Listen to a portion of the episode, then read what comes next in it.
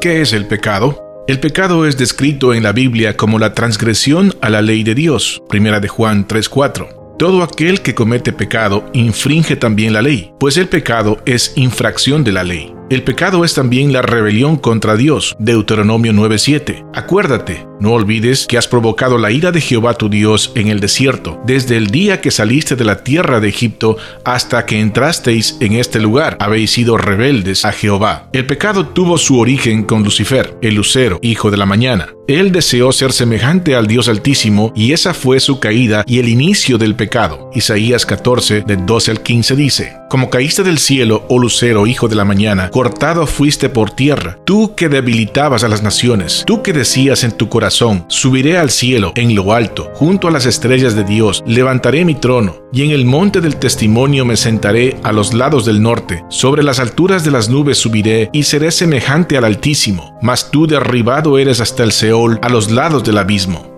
Su nombre fue cambiado a Satanás. Él trajo el pecado a la raza humana en el jardín del Edén, donde tentó a Adán y Eva con la misma seducción, seréis como Dios. Génesis 3 describe la rebelión de Adán y Eva contra Dios y contra sus mandamientos. A partir de ese momento, el pecado ha pasado a través de todas las generaciones de la raza humana y nosotros como descendientes de Adán hemos heredado el pecado de él. Romanos 5:12 nos dice que a través de Adán el pecado entró al mundo y por lo tanto la muerte pasó a todos los hombres porque la paga del pecado es muerte. Romanos 6:23. A través de Adán, la inclinación al pecado entró en la raza humana y los seres humanos se volvieron pecadores por naturaleza. Cuando Adán pecó, su naturaleza interior fue transformada por su pecado de rebelión, acarreándole la muerte espiritual y la depravación, la cual pasaría a todos aquellos que fueran después de él. Somos pecadores, no porque pecamos, por el contrario, pecamos porque somos pecadores. Esta es la condición conocida como la herencia del pecado. Así como heredamos características físicas de nuestros padres, así también heredamos nuestra naturaleza pecaminosa de Adán.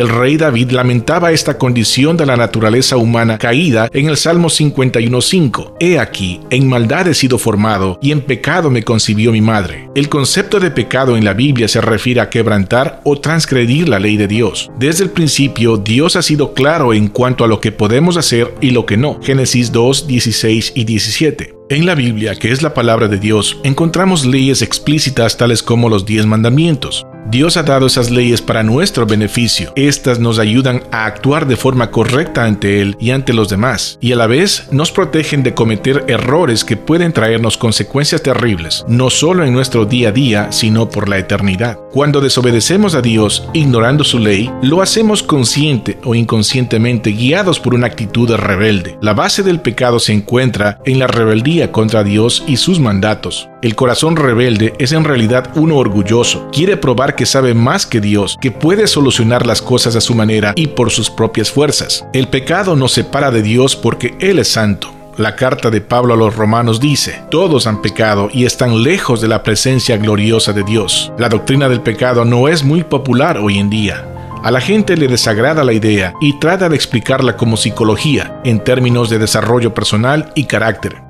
El hombre desciende del animal, dice, y están aún desplazándose muy lentamente de esas reminiscencias de su pasado y su naturaleza animal. Por ello se niegan y se evita totalmente la doctrina del pecado. Pero claro, si esa es nuestra opinión, las escrituras carecen de significado para nosotros porque en todo el Nuevo Testamento, así como en el Antiguo Testamento, este tema es un tema central. Por eso debemos considerarlo porque no hay necesidad más urgente en este momento que la de entender la doctrina bíblica del pecado. Estoy seguro de que la mayoría de los fracasos y problemas que tenemos hoy en la iglesia, igual que en el mundo, se deben al no haber entendido bien esta doctrina. A todos nos ha influido el idealismo que se ha impuesto en las corrientes de pensamiento durante los últimos 100 años, la idea de que el hombre está evolucionando hacia la perfección y que la educación y la cultura van a interesarnos. Así que nunca hemos considerado seriamente esta tremenda enseñanza que se halla en la Biblia de principio a fin, pero la mayor parte de nuestros problemas tienen ahí su raíz. No hay verdadera comprensión del Evangelio de Salvación, ni verdadera evangelización, ni verdadera santidad, ni verdadero conocimiento del amor de Dios, a menos que nos demos cuenta de lo que es el pecado. El pecado es esa cosa terrible que nos engaña y embauca hasta el punto de hacernos sentir felices y complacidos siempre y cuando no hayamos cometido el acto en sí. Podría decir, sí, fui tentado, pero gracias a Dios no caí. Y esto es verdad hasta cierto punto, siempre que no nos baste con eso. Si me basta solo el hecho de que no lo cometí, estoy en un completo error. Debería preguntarme, ¿por qué querría cometerlo? Otro ejemplo de este estado de pecado se encuentra como siempre tratamos de justificar nuestros fallos culpando a nuestro ojo o a nuestra mano. Decimos yo nací así, mira a aquel otro hombre, él no tiene esa debilidad.